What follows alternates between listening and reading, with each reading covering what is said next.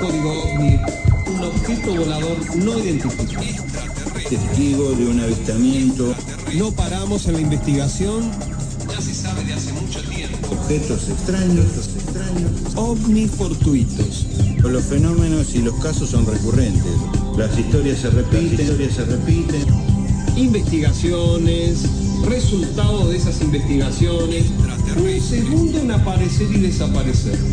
Microsegundos. Testigo de un avistamiento. Se están analizando, las vemos. Un objeto volador no identificado. Extraterrestre, extraterrestre. Podemos decir que puede haber un viaje en el tiempo. Un viaje en el tiempo. El espacio-tiempo se maneja, hay una curvatura, ya se sabe de hace mucho tiempo. Entonces podemos hablar de un portal. Testigo de un avistamiento. Aparecer una pantalla y entrar un objeto en esa pantalla y desaparecer. Desaparecer. Testigo de un avistamiento. Y se produce un efecto de una salida estrepitosa de un objeto. Les agradecemos a los que nos están escuchando. Código OVNI. Código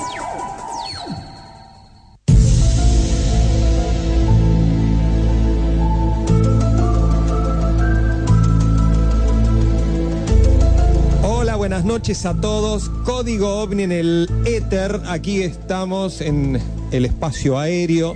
¿eh? Programa de investigación de ovnis. Hola, Dani. Hola, buenas noches. Miércoles 29 de septiembre, se termina septiembre.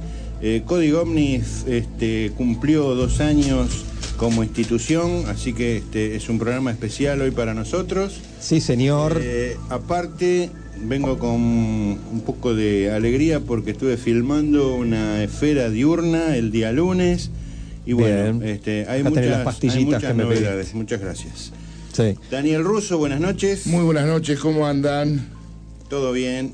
¿Vos? ¿Bien? Espectacular. Bueno, esta noche tenemos un amigo con nosotros, eh, lo tengo acá al lado mío, es un placer.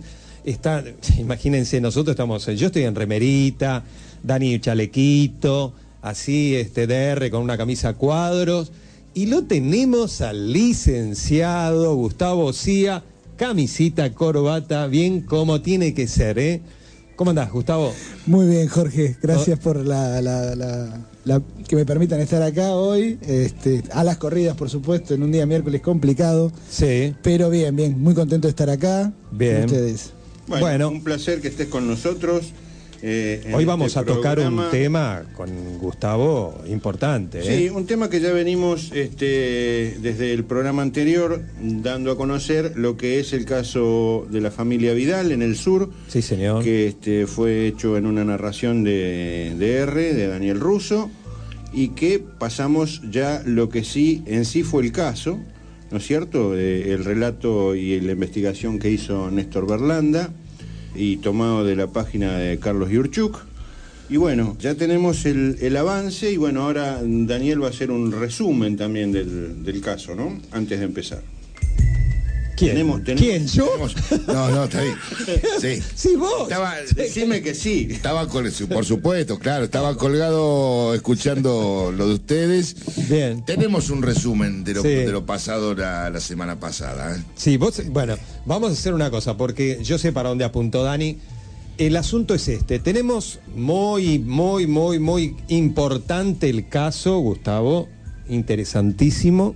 Las cosas que sucedieron.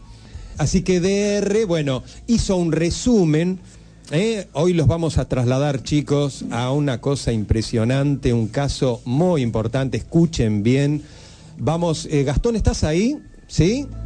Bien, dale, Gastoncito, vamos a hacer una cosa. Vamos a mandar ese adelanto y después vamos a charlar el tema, dale.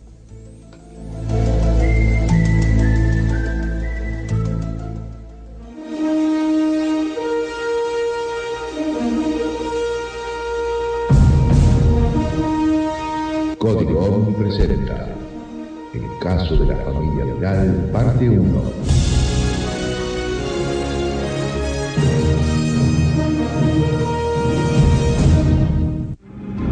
De mayo de 1995, el doctor Luis Reynoso, autor del libro Tras las huellas de los ovnis, nos pone en conocimiento de un posible caso de abducción que habría sucedido en el sur del país.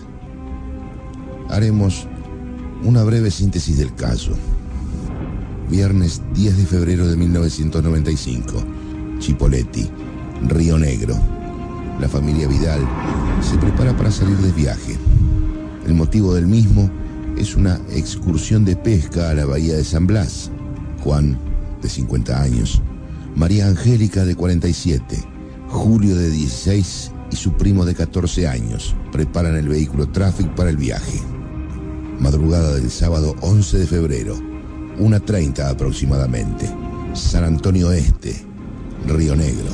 Después de haber viajado por la ruta 22 y la 250, Juan, quien maneja el vehículo con María Angélica de acompañante, decide cargar nafta en una estación de servicio, un poco más allá del cruce de las rutas 251, 2 y 3. Carga el tanque completo. Decide seguir adelante ya que no siente sueño. Generalmente, cuando esto sucede, decide aparcar la tráfico en un parador para camiones, comunes en diferentes rutas, y allí dormir un rato para luego seguir adelante. Madrugada del sábado 11 de febrero, unas 50 aproximadamente, en algún lugar de la Ruta Nacional 3, cerca del camino que lleva al puente de San Antonio Oeste. Ajena a las costumbres de Juan, decide aparcar el vehículo a la vera de la ruta. Para ello recuerda haber buscado un lugar específico, dado que los costados de la banquina crecían unos yuyos bastante altos. Al encontrar una especie de hueco, entra en esos yuyos. Julio, que no tenía sueño, al igual que su madre y su primo, sienten la irresistible necesidad de dormir. Juan y María Angélica recuerdan haber observado las luces del puerto antes de dormirse. Aparentemente, la primera en despertarse es María Angélica. Aunque podría decirse que todos despiertan al mismo tiempo. En ese instante, María le comenta que había tenido un sueño extraño en el que veía unos nenes pequeños y pelados, muy brillantes, que le habían hecho algo en el brazo izquierdo. Mientras hacían estos comentarios, Juan decide ponerse nuevamente en marcha, pero al observar por el parabrisas y las ventanillas del lado derecho, nota muy asombrado que algo no está bien. Rápidamente, se da cuenta que las luces del puerto no están donde las habían visto antes de dormirse, ni las de la estación de servicio. Tampoco están los pastos altos a la vera de la banquina. Un poco asustado, pregunta a su hijo si reconoce el lugar, ante lo cual Julio responde que no, que no están donde habían estacionado. A poco andar, encuentran uno de los carteles señalizados que reza General Conesa, 15 kilómetros. En ese momento el asombro es máximo, sumado a un poco de temor dado que en ese preciso momento se daban cuenta de alguna manera que desconocían. No solo habían retrocedido, sino que se habían desplazado a otra ruta en el término de dos horas de sueño. Llegados a Conesa, descienden en una estación de servicio para ir al baño. Es allí donde Juan se da cuenta que el tanque de la Traffic estaba completamente lleno. Al regresar del viaje, Juan decide regresar por la misma ruta que tuvieron que tomar cuando notaron que misteriosamente habían abandonado la ruta 250 a Viedma. Su intención era la de encontrar el lugar donde supuestamente habían estacionado. Sin embargo, la búsqueda fue en vano. No encontraron nada que se pareciera al lugar de los yuyos altos a la vera de la ruta, lo cual en apariencia terminaba de confirmar que no se habían equivocado de ruta. Ya de regreso en la ciudad y tras haber comentado lo ocurrido a algunos amigos íntimos, Juan recibe la noticia de parte de un amigo suyo que en el diario Río Negro había aparecido una nota sobre unos ovnis que se habían visto sobre la playa Las Grutas de San Antonio. Los miembros de la familia Vidal no hicieron referencia pública de lo que había ocurrido. Lo cierto es que mantuvieron el incidente en secreto.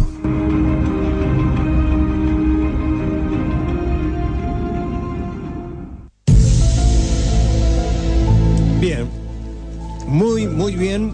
Bien, concreto, conciso y Sí, señor. bastante bien resumido. Bueno, en ese sentido, lo que necesitamos, ustedes, por supuesto, aquellos que no escucharon todo el caso, es, eh, entren en la internet, código OVNI, y ahí ven el programa anterior donde está todo el caso relatado, eh, que dura, ¿cuánto ese? Como 10 minutos. Eh, tenemos, sí, sí, tal vez un poquito más de 10 minutos. Un poquito más de 10 minutos. La así primera que, parte, ¿eh?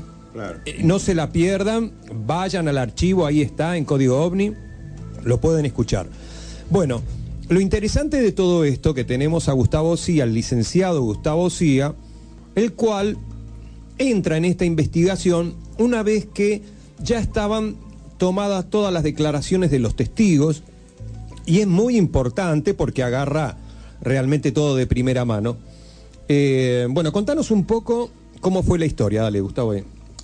Bueno, no sé por dónde querés que empiece, pero. ¿Cómo te enganchaste en el caso? El Y- tema es así. eh, Juan Acevedo y Néstor Berlanda habían tomado este caso del Sí. Pochi Reynoso, Luis Reynoso. Ajá. Y bueno, digamos, fueron a Chipoletti a trabajar este caso durante un transcurso de una semana más o menos aproximadamente. Luego vuelven con todo el material y empezamos a trabajar en Rosario con algo que nosotros llamamos eh, tormenta de ideas, armado del caso, eh, donde obviamente establecemos un esqueleto, una estructura, y donde determinamos que en esa estructura se cumplen todos los patrones y los parámetros de lo que se conoce como abducción o encuentros cercanos del cuarto tipo, ¿no es cierto? Bien. Así que estamos hablando de un caso de aducción y que los testigos inclusive tienen marcas y no uno, dos testigos. ¿eh? Eran como pinchazos en forma de triángulo. Exacto.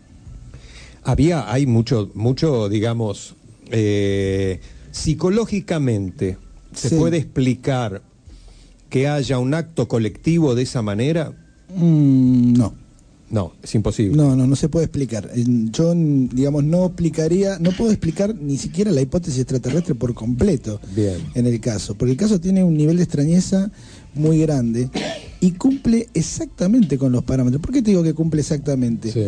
Cuando Bob Hopkins hace su libro Intruders, Sí. eh, cuando John Mack hace su libro Contactos, Sí. y cuando eh, se, digamos, aparece, no apareció en Argentina, pero aparece una versión por Amazon de, del caso Betty Andreason Luca, los parámetros que se dan, y bueno, eh, Katy Davis en el caso de mm, eh, Bob Hopkins en Intruders, que es, eh, digamos, la protagonista principal, el mejor caso de abducción, se dan patrones que se repiten acá, que es eh, primeras intervenciones en la infancia, Bien.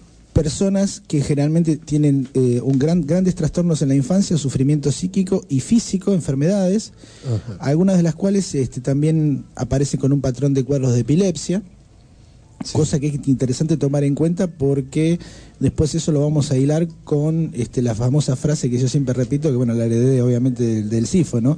Que no es abducido quien quiere, sino quien puede.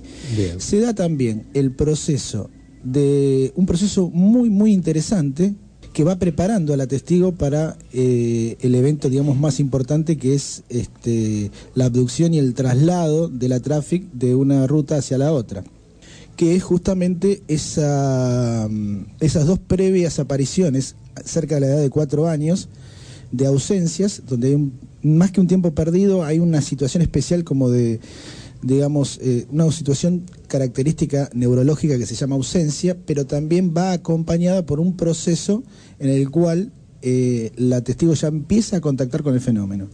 Exacto. En el segundo lugar, hay una segunda aproximación a los 17 años y, eh, digamos, mm, en tercer lugar se da una experiencia que es casi rozando con lo que se conoce como experiencia cercana a la muerte, que curiosamente eh, es a los 24 años cuando ella tiene un, un episodio de cuasi muerte, digamos, ¿no? en, una- en una- en un proceso quirúrgico, digamos, severo. Y la preparación final fue, curiosamente, con un estímulo visual amorfo, pero luminoso. Empieza justamente con un estímulo luminoso y después, como vemos que hay un patrón, incluso en las visitas de dormitorio, Exacto, en el cual todo lo demás se va configurando en función de esa luz. Sí, señor. Y esa luz transmitió las mismas características psicológicas y los mismos pasos que muchas descripciones, y esto está en el libro de Kenneth Ring, un libro maravilloso que se llama El Proyecto Omega, eh, donde se da esa sensación de paz, donde se da justamente una especie como de sensación de desprendimiento, eh, que es muy cercana a, a las experiencias cercanas a la muerte. Y es todo un proceso que se va dando en esta persona como... Una preparación previa, digamos. Exactamente. Hasta que se desarrolla, digamos, este acontecimiento que es muy fuerte, muy importante, porque este, ella llega hasta observar en el, digamos, en el sueño unos seres eh, en su alrededor, y ahí es donde eh, distintas reacciones hay, que esto es muy importante, que lo podés aclarar vos, eh, la negación por parte del marido, eso, eso también sucede, ¿no? En- es decir, él, él formó parte de todo eso, se dio cuenta de que algo sucedió, pero había una negación. ¿eh? Y ella sí que es, eh, digamos, el punto central en, en todo esto. Bueno, ¿cómo siguieron viendo eh, todos los datos que tenían? ¿Cómo trabajaron esos datos? Bueno, justamente armamos este esqueleto que va en orden cronológico, ¿no es cierto? Sí. ¿Por qué? Porque nosotros establecimos una correlación entre los casos que se venían dando en el resto del mundo eh, y vimos que en, en muchos casos aparece el estímulo indeterminado. Yo no sé si vos te acordás de la serie esta Taken, donde el chiquito Sí. es eh, en realidad invitado a ser llevado sí. este, no por este, un ser extraterrestre, sino por la imagen de justamente de un conejo de, De un cuentos Sí, que lo lleva a una casita. Bueno, eso es muy común porque el fenómeno se disfraza tanto en, en la experiencia de humanoides como en las experiencias eh, que se están, digamos, dando últimamente, este, con un estímulo ambiguo. Incluso, bueno, el caso de los variables es un ejemplo bastante concreto, ¿no? Y ocurre... Después vamos a explicar lo que son las variables. Sí, sí, sí, sí, sí. Eh, y lo vos, que vos lo decís así nomás porque Sí, parece una- una... reunión de estas que hacemos en la Claro, serie, claro. claro, los variables, Sí, la gente sí, debe los estar, variables. sí, la gente debe estar escupiendo el café. Dijo, ¿qué es esto de ¿Qué es esto? Bueno, Después vamos ya a lo vamos a ver. Y otro punto importante es que en esta experiencia que yo Sí. te estaba comentando, eh, se da justamente un día, digamos, un día posterior o una semana posterior a un diagnóstico. Eh, se está dando justamente a posteriori de un diagnóstico bastante cruento, que Sí. es justamente un cáncer, unos nódulos de mama, donde ella se tenía que hacer una biopsia, ¿no? Y ya estaban detectados por radiografía. Entonces el punto importante acá que hay que aclarar es que ya hay habido, ahí ha- hay un primer contacto que intenta preservar al, te- al testigo de tal manera que después se pueda hacer un procedimiento sobre él. Ocurre también que, eh, bueno, eh, María Angélica justamente va al sanatorio a hacerse una biopsia, previamente le sacan una radiografía este, para determinar, bueno, eh, como se lo había hecho semanas anteriores, a ver si había avanzado eso y bueno, encuentran el milagro de que eso desapareció. Es más, de hecho, ella tenía algunas alteraciones este, a nivel de sistema endocrino y el médico se le preguntó a la endocrinóloga, una endocrinóloga, si eso podía, digamos, ese proceso podía tener que ver con alguna alteración endocrina que en este caso, bueno, podía haber reducido este, estas dolencias. Y dice que para que haya una evolución así se tendrían que llevar, este, qué sé yo, entre 6 a 7 meses más Meses. o menos. Y esto fue hecho, esto pasó en una semana. Eh, Bien. digamos, la, la- este, la curación este, fue ca- prácticamente espontánea, ¿no? O sea, el contacto con esa energía permitió justamente una recuperación. ¿Qué recordás de, de lo que cuentan que pasó realmente en esa hora, hora y media? ¿Qué, fue lo que más te, digamos, de todo el material que pudiste leer? Este, ¿qué, ¿Qué fue lo que te marcó de decir, no, acá hay un punto que pasó algo realmente? Eh, bueno, acá hay un par de cosas que son interesantes. En primer lugar, eh, cuando se hizo la recuperación de recuerdos conscientes, se la hizo con Julio, el hijo, eh, que era uno de los más reticentes a tratar de, digamos, recordar eh, o revivir esta experiencia. Eh, Juano, por supuesto, tenía una negación absoluta, de hecho, hasta en un momento tuvo una conducta no violenta, pero digamos de negación muy fuerte con la mujer y no quería escuchar nada de esto, ¿no? Ni de los pinchazos, una cosa curiosa que le decía, vos tenés pinchazos en los sueños y te aparecen en la realidad, ¿qué me estás diciendo? Claro. Este, y no quiero no quiero hablar de esto. Este, estamos incluso el tema de, mm, del lugar donde se encontraban, ¿no es cierto? Ellos eh, iban para San Blas de pesca, pasando por San Antonio Este, ya estábamos hablando de General Conesa está en la ruta 250, ¿no es cierto? Ellos tenían que hacer entrame con la ruta 3 hacia San Antonio Oeste. Lo curioso es que él nos relataba o le relataba a los chicos, este, nunca paraba, eh, si no fuera cerca de un lugar donde dormiró de camiones, una estación de servicio. Y de golpe en un momento que se estaban viendo las luces del, del puerto, eh, Juan siente un cansancio muy grande, igual que, eh, que María Angélica. Los chicos no, los chicos estaban despiertos, pero de golpe y porrazo eh, él para en un lugar donde había unos yuyos altos. Total, le tenemos cerca el puerto, no pasa nada. Y de golpe les empezó a invadir un sueño a todos. Entonces, lo que ocurre eh, a partir de esos momentos es que ellos no registran inicialmente nada, excepto que al despertarse a la mañana, eh, excepto por supuesto María Angélica, eh, se dan cuenta que este, empiezan a, digamos, a mirar que el, el paisaje no es el mismo, ¿no es cierto? Estaban en otro lugar. Estaban en otro lugar, los pastos altos no estaban más. Eh, María Angélica le relata justamente que había tenido un sueño donde había visto unos seres muy pequeños, unos nenes, ella le dice los nenes, eh, de un color blanquecino, ¿sí? con ojos achinados, pequeña, eh, boca pequeña, prácticamente sin nariz, y que iban acompañados por unas señoras.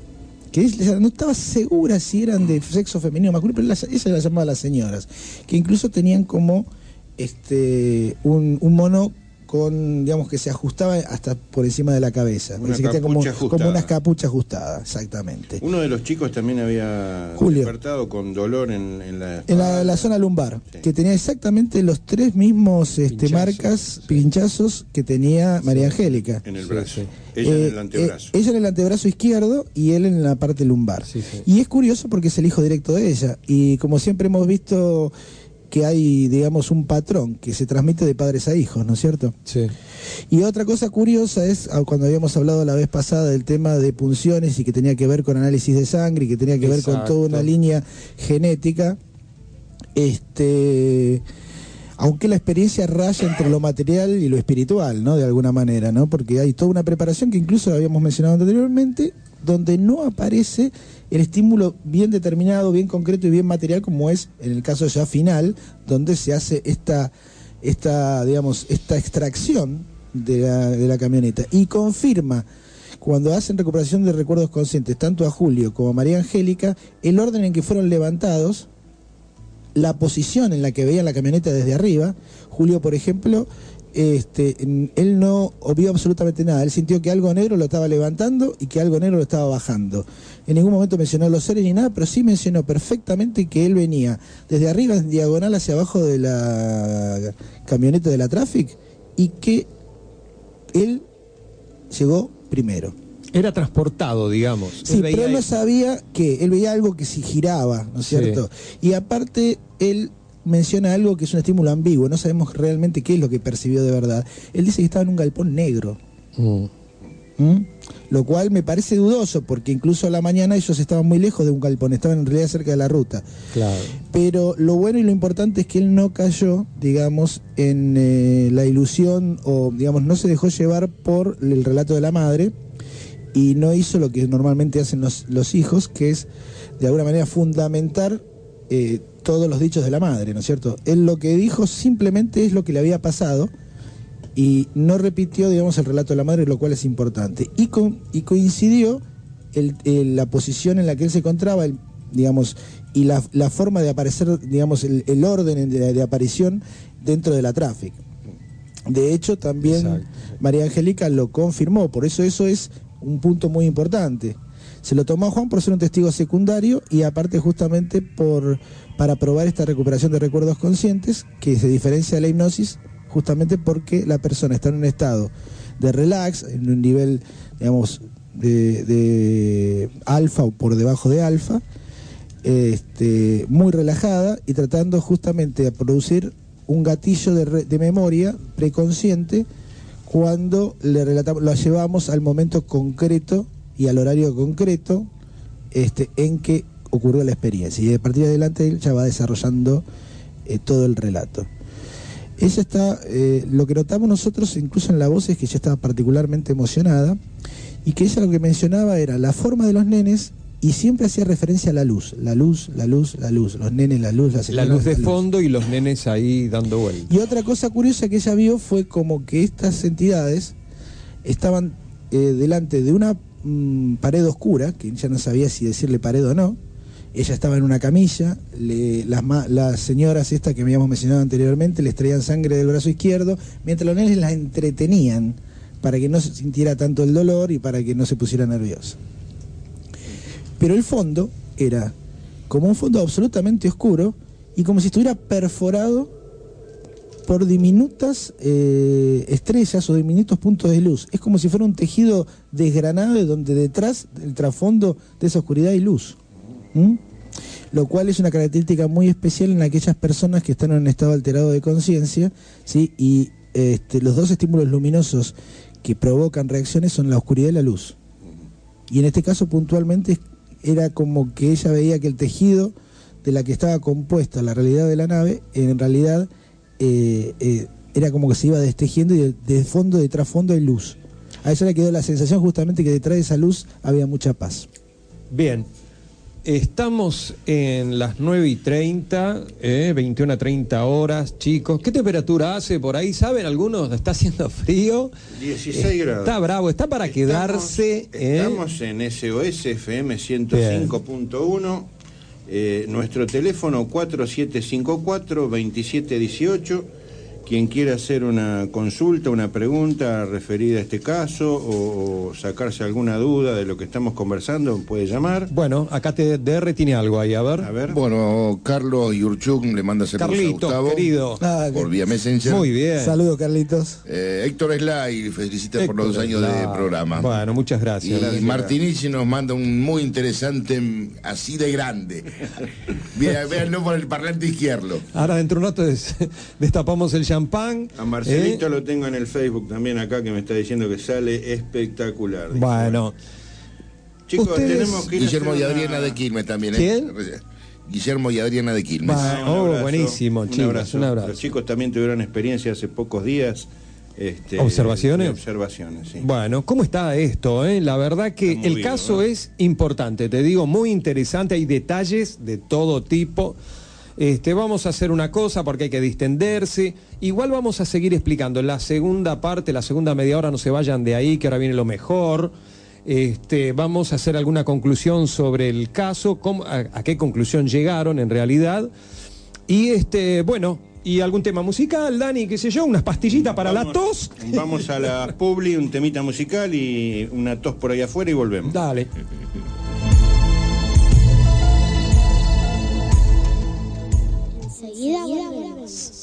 Volvemos. Carrocerías cabinas dormitorio, transporte de personal, transformaciones especiales. Más de 30 años de experiencia en transformaciones especiales de vehículos bajo normas de calidad ISO 9001-2000. www.carroceriaselquinto.com.ar Comuníquese al 02323 42 32 65. Carrocerías El Quinto.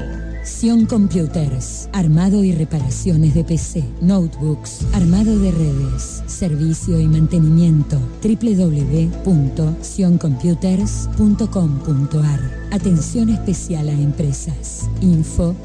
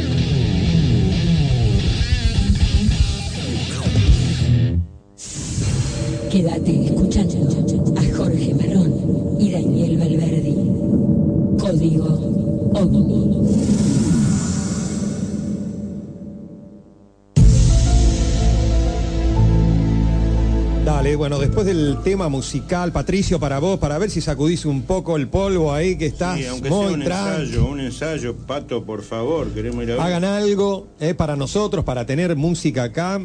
Bueno, Esto es para sí, reaccionar, ¿viste? Sí, ¿A vos te gusta? No, ya sé, pará, pará, porque ¿a vos te gusta ICDC, Gustavo? Por supuesto. Ah, ¿sí? Por supuesto. ¿Pero no es, es el que escuchás siempre o no? Eh, este, sí, este tema sí, me encanta. Bueno, Y lo bien. tengo de más. Nosotros hacemos el programa y lo disfrutamos. Y lo disfrutamos escuchando buena música Y también. Sí, eh, bueno, al que no le gusta, miren, nosotros no decimos lo que ustedes quieren escuchar.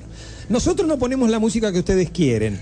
Nosotros tenemos a los invitados que ustedes quieren. No hacemos nada lo- de lo que ustedes quieren. Nosotros hacemos lo que nosotros queremos y sale así.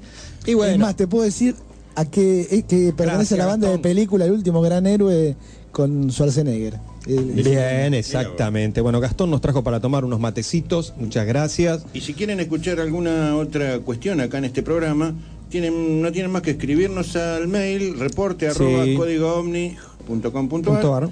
Y si no, este, nos Mm. llaman por teléfono al 4754-2718 y ahí vamos a ir tomando las solicitudes de cada uno. Sí, señor. Eh, Pablo Laiolo, un Pablito. abrazo grande. A Julito Pucheta. La novia, no me nombras la novia. No tiene novia. ¿No tiene novia? Ah, no sé. Oficialmente yo no sé nada. A ver. Eh, después este, también quiero saludar especialmente a Jorge, a Jessy de la KL80, Sí. eh, de Castelar, que este, nos escucha siempre. y bueno, Quiere siempre- preparar algo ahí. Siempre en su programa de los lunes menciona también como este, le gusta tanto el tema. Bueno, ya algo nos vamos tenemos a que hacer, juntar dale. para porque quiere que hagamos un especial en la KL80 también. Algo vamos a Así que hacer. bueno. Sí, señor. Chicos, Todo este, para no la- me quiero olvidar de gente. nadie, saben todos que los quiero y les mando un abrazo a todos. ¿eh? Bueno, escuchen. Eso es mate. Esto es mate de primera, por eso. el nuevo efecto que vamos uno- a implementar en es, los relatos. es que cuando uno toma mate y hace así, es porque está bueno. Te lo Te- tenemos tomás hasta el tenemos final. un saludo de un amigo también ¿Quién? Que, que dejó grabado en la consola. A ver, Eh, dale, dale. Oigan amigos, este es otro programa de Código Omni para la radio y la televisión. Mm, ¡Qué bueno, viejo! Los conejos tenemos suerte, viejo. Y este cuento amigos. Qué, qué coquerido. Bien, bueno, están todos, ¿viste? Hasta el conejo Basbani está con nosotros, bueno.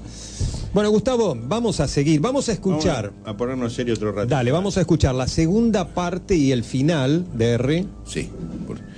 con un poco las, la- las conclusiones grabadas y después tendremos el cierre ya en vivo de las con, con las conclusiones y los comentarios en vivo de, de todo este caso. Bueno, dale. perfecto. Mándalo, Gastón.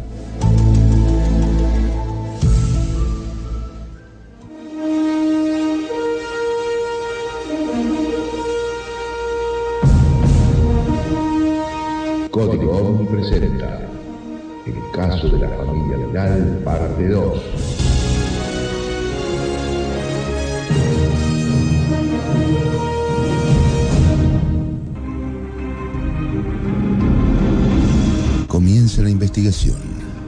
Un suceso como el que les ocurrió a la familia Vidal no es algo que pase todos los días. En este caso de 1995, tuvimos la suerte de entrevistar a los testigos y convivir con ellos por espacio de una semana. Si tomamos en cuenta los dos viajes realizados a Chipoletti, es cierto que en este tipo de sucesos son pocas las pruebas concretas que pueden recogerse y que más allá del relato o las marcas que presentaba María Angélica, pero también es cierto que el tipo de trabajo realizado, enmarcado en lo que podríamos llamar observación participativa, nos permitió ir recolectando una serie de datos que no solo nos permitieron darle un alto margen de credibilidad al caso, sino que lo colocan como uno de los sucesos de abducción más importantes del país. Conclusiones. Si una conclusión pretende ser un juicio de valor sobre lo que les aconteció a la familia Vidal, lejos estamos de poder emitirlo.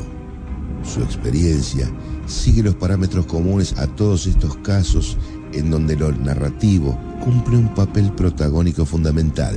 Si nos atenemos a los hechos, son demasiadas las coincidencias con otros sucesos en diferentes partes del mundo, incluso la historia personal de la principal testigo y su perfil psicológico. La recuperación de recuerdos conscientes, si bien aportó algunos datos y creemos que podría tener mayor fiabilidad que la hipnosis, bajo ninguna circunstancia podemos considerarla como algo fundamental en la reconstrucción de la experiencia, sino como un elemento más, como datos objetivos, más allá de la narrativa, que darían el trayecto de 93 kilómetros recorrido y el cambio de ruta. Pero si nos atenemos a la exquisitez de una prueba validable, es solo una parte más del relato de los testigos. Las marcas tampoco aportan pruebas algunas de nada, ya que fuera del contexto del relato, podrían interpretarse como unas extrañas picaduras. Pero ahora bien, esto, que a la luz de una mirada escéptica aparecería como una historia más, que no aporta nada nuevo al tema de las abducciones, vista con una perspectiva abierta y tomando todos los elementos en su conjunto, nos dibuja un caso coherente, llamativo y digno de tener en cuenta.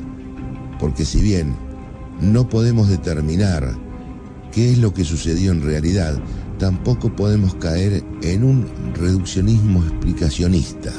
¿Quién se atrevería a decirles a los Vidal que no vivieron lo que vivieron, que fue un sueño, que se confundieron de camino, que creyeron estacionar en un lugar pero era otro, que se sugestionaron? Cuando uno convive con los protagonistas de estas historias, puede comenzar a leer otras cosas. Puede percibir si vivieron algo extraño o creyeron vivirlo. En el caso Vidal hay demasiados elementos que nos permiten aventurar la idea de que algo extraño pasó. Algo que hoy todavía no podemos explicar dentro del marco lógico y concreto que reclama el paradigma actual. Podríamos caer en el facilismo de los creyentes y atribuirle todo a nuestros conocidos ET, o podríamos pretender ser los defensores de la ciencia e intentar encontrar explicaciones coherentes a lo sucedido. Pero no seríamos ni sinceros ni objetivos con nuestros mismos. Nos permitimos, quizás, dejar abierto el interrogante, no para ser oscurantistas, sino por tener la convicción de que al igual que antaño, lo que hoy parece magia o algo sobrenatural, quizá el día de mañana y desde otra perspectiva tenga una respuesta. Respuesta que de alguna manera intentamos buscar a lo largo de este trabajo. Pero más allá de nuestras opiniones, nadie podrá borrarles a los Vidal los hechos vividos. Al negro, a Jurito y a su primo saber que estacionaron en un lugar y aparecieron en otro. Y a la principal protagonista del suceso, el haber vivenciado quizás desde su infancia la presencia de esos nenes pelados y de esos nenes del sur. Néstor Berlanda, Grupo Sifo, Rosario, Argentina.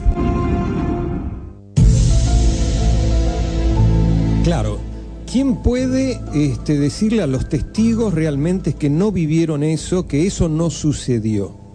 ¿Cómo vamos a las conclusiones, eh, Gustavo? Bueno, como habrás escuchado justamente lo- los, los- todos los integrantes del grupo en ese momento, cuando tuvimos el material, nos dimos cuenta de que este tipo de experiencia no la podés catalogar como de verdadera o falsa. Este, digamos, estas personas vivieron algo extraordinario. Sí, señor. ¿Cómo lo comprobás? Hay perfiles psicológicos que se hicieron de la familia eh, y también del primo y también de los vecinos. ¿sí? Bien. Eh, es gente que realmente eh, ha tenido el aval de, su, de la gente de los alrededores de su comunidad de Chipoleti. Y aparte otra cosa importante, eh, cuando Juan Acevedo llevaba justamente un dibujo, Juan Acevedo hacía los dibujos y realmente bastante bien, de, digamos, un conjunto de visiones de entidades, de- de, digamos, que eran común a todos los lugares del mundo, se la presenta a Angélica. Angélica Tipologías de, de seres, digamos. Sí, sí, sí, sí. María Angélica simplemente lo único que quitó fue el color. María Angélica se quedó helada. Dijo, Digamos que hicieron un no retrato estoy de lo- loca, de- esto lo vieron otros. Un retrato de los seres, ¿hicieron? Exactamente. Ajá. ¿Y en base a qué? A lo que estaba relatando Angélica y en base a la descripción de los testigos de otros casos, ¿sí? Y no solo de, Argentina, que digamos en comparativa son pocos, en Estados Unidos es, eh, son miles los casos, Eh, obviamente habrá casos donde que tienen un mayor nivel de credibilidad o menos, pero realmente es bastante importante la cantidad de, de- mm, de este tipo de experiencias y es muy común observar estos tipos de seres, ¿no? En algunos casos en color gris, eh, con una antropometría muy particular, pero digamos, yendo a la conclusión, acá hay tres puntos importantes que hay que tomar en cuenta. Hay evidentemente algo que no podemos descartar, que es la traslación de la tráfico, que es el fenómeno físico, digamos, Correcto. más este, Más importante y contundente. ¿Se le hizo un peritaje a la tráfico, algo así? No, eh, no, porque en ese momento particular esto ya había ocurrido, digamos, había transcurrido. Eh, el peritaje, eh, en realidad lo que pudimos hacer es hablar con el hombre de la estación de servicio que estaba a 15 kilómetros de General Conesa, este, y él confirma... Lo que- recuerda. Sí, lo recuerda perfectamente y confirma, porque le llamó la atención la pregunta que le hizo, ¿no? Él le explicó el recorrido del relato y le preguntó cuánto se tardaba, digamos, ¿Cuánto no cuánto se tardaba, cuánto se debía cargar y cuánto se debía gastar De combustible. de combustible. Le dijo un cuarto de tanque y él tenía prácticamente el tanque lleno. Claro. ¿sí? Otra cosa que llamó poderosamente la atención, que le aparece acercándose a 15 mil kilómetros de General Conesa, como si retrocedieran. Ajá. ¿sí? Exacto. Sí, estamos hablando de la ruta 250 con respecto a la ruta 3. O sea, son 93 kilómetros, que no es poca cosa. Sí, sí. Otro punto importante, este, la, la- por lo que yo sé, le- no hubo evidencia de radiactividad, eh, Sí. según te referías a eso, no hubo evidencia de radiactividad. Pero toma en cuenta una cosa, que el fenómeno, puntualmente en este caso, varía en dos polos, entre lo físico y entre lo no físico. Una cosa importante que rescato yo es que ella cuando eh, tiene esa experiencia de visita de dormitorio, entre comillas, en la, en la habitación, ella no detecta entidades, detecta luz y una voz. Eh, ella declara que en la infancia tuvo petit mal, tuvo epilepsia. Curiosamente, en muchos de los casos, incluso Betty Andrea Luca también lo tenía, Katy Davis también, tenían síntomas del lóbulo temporal. Una de las características del síntoma del lóbulo temporal, que aparte permite, entre otras cosas, para aquellos que no conocen, que es un área del cerebro, este, que trabaja justamente con todo lo que tiene que ver con eh, percepción, eh, digamos, de sonidos, olores, imágenes y colores este, en un rango inusual, digamos. O sea, sería el área del cerebro que puede procesar imágenes que la, la corteza prefrontal no puede, no puede procesar, porque están fuera, digamos, de, de lo que sería eh, el, digamos, el consenso de, lo, de lo que digamos, se puede percibir como esto una botella que tiene una forma de botella, ¿no es cierto? ¿Cómo quedaron los testigos? ¿Qué se hablaba de eso? ¿Cómo, cómo los afectó eh, después de un tiempo, digamos, no? Bueno, María Angélica eh, encontró, eh, digamos, en este hecho eh, una, digamos, confirmación de una experiencia la cual le, produjo mucha, mucha paz y la integró, digamos, de alguna manera, integró todo lo que eran sus miedos, su pasado, su- sus enfermedades y la unió más, digamos, la familia se unió más a pesar de que en un primer momento había mucho miedo en el resto de, lo- de los familiares, ¿no es cierto? Por la experiencia que habían pasado y no querían hablar. Y una cosa muy importante, te vuelvo a repetir, es eh, llegar a la conclusión de que lo que experimentó María Angélica con su familia eh, es algo que eh, debe estar continuando en este momento y debe estar continuando con su hijo. Y que es una experiencia que vuelvo a repetir, esto es muy importante, eh, esa frase de no es abducido quien quiere, sino quien puede, está marcando justamente un patrón ¿sí? de características en las personas abducidas, ¿sí? con una percepción particular, con un funcionamiento cerebral particular y con un tipo de sangre particular también, que lo habíamos hablado, ¿sí? y que generalmente se, eh, se transmite de padres a hijos. Claro. Que esas características hacen justamente que este fenómeno se acerque. Ahora, en este caso era una familia, pero no todos eran padre e hijo. O sea, había un sobrino, había... Sí, Y, y pero, todos fueron abducidos. claro, pero toma en cuenta una cosa, ¿quiénes fueron los que tuvieron las marcas? Claro, ahí es donde algo sucedió con esas dos personas. Y las dos, tanto la madre como el hijo, tienen el mismo tipo de factor eh, y grupo de sangre. Esas marcas fueron tepo- temporales. Este, Eh, en el caso de María Angélica fueron de, no sé ahora, ¿no? porque esto pasó hace un tiempo, pero la última vez que, que se la vio la seguía teniendo. Eh, también hubo marcas en, en, en, en Juan, ¿no? en el marido, pero por la característica de piel que tiene él se le borraron enseguida. Y aparte da la sensación de que no fueron tan profundas como las de María Angélica y el hijo, ¿no? Eh, así que bueno, lo, en concreto tenemos un caso que realmente es muy contundente. Bien. Eh, es un caso que no podemos afirmarlo o negarlo, pero sí podemos decir que la experiencia, podemos afirmar que algo es- extremadamente importante les pasó, extremadamente anómalo les pasó. No podemos saber cuál es la naturaleza de eso, Bien. porque la naturaleza incluso sigue estando en duda después de 40 años de investigación. Sí. Así que lo que sí hay patrones es recuperación de salud, percepción de una realidad diferente, eh, una integración, que ya casi más que psicológica, podemos decir de, de orden espiritual, eh, extracción de sangre, eh, síntomas eh, y características eh, particulares de funcionamiento cerebral de las personas abducidas y finalmente una experiencia que le, le da durado para el resto de su vida a, a María Angélica y que jamás van a poder olvidar. Exactamente, sí, quedan marcados. Bueno, excelentísimo el caso. eh, aquí tienen, ¿eh? ¿Ves, Dani? Porque Habría justamente... bastante más, pero bueno, se nos termina el tiempo. No, pero no es el único y el último caso que vamos a tocar. Yo Sabemos quería que vas... cerrar una cosa sola, Dale, que dale. tomen en cuenta esto y lo dejo también para que los, eh, la audiencia lo, lo- lo piense y que incluso lo podemos tratar en otro momento. Las entidades antes de aparecer, eh, cuando María Angélica estaba muy temerosa por este, el tema de la posibilidad de la muerte, ellos expresaron una frase que podría parecer muy simple ¿no? cuando uno lee el relato, pero que es extremadamente importante para determinar cuál es la naturaleza del fenómeno. Cuando ella está preocupada con el tema de la muerte, dice la voz, ¿qué es la muerte? No entendí el concepto de muerte. Muy bueno, muy bueno. Bueno, aquí tienen. Lo que nosotros hacemos siempre es traer casos, ¿eh? muy bien, como los prepara DR y nos manda Carlitos Yurchuk y todos los que lo escriben y lo estudian en este caso, ¿no? Y Ángel Díaz que nos mandó un mail hoy con un trabajito también sobre el caso, con un resumen. Lo vamos a sacar la Este, semana que viene, entonces sí, a- sí, así puedes Gracias Ángel. ¿eh? hablar también este, sobre eso. DR Dale. Bueno, Guillermo nos decía desde Quilmes que va a mandar este un mail con fotos sobre un variable del 24 de septiembre que estuvo Bueno. observando. Genial. Aníbal Omar, Eduardo. Dopazo, Bien. Seba, Seba- saludos enormes. Querido Sebastián, ya va a volver, Sebastián va a estar con nosotros. abrazo Y grande. A Carlos Yuruchuk le quiero agradecer primero Sí. de haberse molestado por haber mandado el resumen de- del Bien. próximo caso que ya está terminado, Sí. ya está hecho. Vamos, Carlos, ¿eh? porque nosotros vamos a está en toda plan de marcha. estudio para ver cómo, si, si hay que modificarle alguna cosita o no. Pero Bárbaro. ya, Sí, ya ya- está hecho. Bueno, ya da- que estamos acá y tenemos un licenciado en psicología, yo te voy a aprovechar porque te, te necesito saber.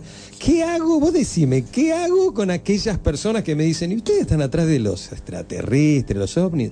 Ustedes están todos locos. Y yo creo que el mejor recurso es ignorarlo. Porque ¿Sí? Ignorarlos eh, sin faltarles el respeto, ¿no? Porque, bueno, no toda la gente tiene la Pero mirá de que miras. yo le explicaba, digo, nada, tenemos un programa Ni de todos los radio". motivos los mueve eh, lo mismo que nos mueve a nosotros, ¿no? A veces también incluso es un mecanismo de defensa, es el temor a lo desconocido, ¿no? Sí. Detrás de lo desconocido está la muerte, está lo que nos espera, está lo que no sabemos de nosotros. Y decime, los, que, los oyentes, los que nos escuchan, ¿están más locos que nosotros? Posiblemente, pero es la mejor locura que pueden llegar a tener. ¿eh? Bueno, chicos, Excelente. Gracias, eh, muchísimas gracias, por haber No, gracias estado a con ustedes, nosotros. chicos, en serio. Sí, estás invitado para cuando quieras. Sí, Este, ahora se va a La Pampa. y Sí, te- así es. Eh, Vas a hacer un trabajo ahí. Sí, sí, con Oscar Mario, bueno, Dale. hay casos, hay un caso, hay un par de casos muy importantes y a lo mejor hacemos una reevaluación incluso sobre el caso Platner y otros. Bueno, así que cuando venís ya vamos a tener una primicia de todo ese trabajo que vas a hacer. Así que te agradecemos que estés acá todos los miércoles. Gracias Karim porque nos da este espacio para divertirnos en realidad, porque nos divertimos como locos. Gracias, Gastón. Gastoncito querido, Excelente toca timbre, eh, salí a tirar bolsa de basura, toca timbre, divertite. Ruso, Ruso con su trabajo de, de locución y Ruso, de relatos. Nah, ruso, Espectacular. ruso de acá lo vamos a llevar al Maipo, te digo la verdad. Lo- sí, al Maipo, al Maipo de una. Con las Le ponemos. voy a salir. No, moñito, ¿eh? Y te paramos ahí. Chicos, vean la página www.códigoomni.com.ar. Sí. Este, bueno, ahí subí una pequeña filmación de mi primer eh, Eso. ufito diurno. Me gustó, me gustó, me Eh, llamaste espero que sea emocionadísimo. una catarata para continuar este, sacando filmaciones de día, ¿no? Que me interesa mucho. Pueden ver la página también en, en construcción de Gustavo, ¿eh? que es www.cedifa.com.ar. Ahí próximamente va a tener eh, un montón de relatos que vienen preparando para subir a la página. Bueno, se termina el programa de hoy miércoles. Nos podemos dar por agradecidos de haber tenido una hora Sí, sí, excelente. sí, a mí yo te digo, mira, en realidad me voy re amargado, me amargo, me amargo porque no dura nada esto, así que chicos, chao, no, va, vámonos, dale. Chicos, hasta el miércoles que viene. Muchas gracias. Oigan amigos, es otro programa de Código Omni para la radio y la televisión. Mm, ¡Qué bueno, viejo! Los conejos tenemos suerte, viejo. Este cuento se acabó. Eso es todo, amigos. Código OVNI. Jorge Marrón y Daniel Valverde te introducen en el mundo de los ovnis. Investigadores de campo en búsqueda de la verdad. Con pruebas científicas, testimonios, avistamientos en tiempo real. Te sorprenderá saber lo que hay ahí afuera. Miércoles a las 21. Código OVNI. Código OVNI.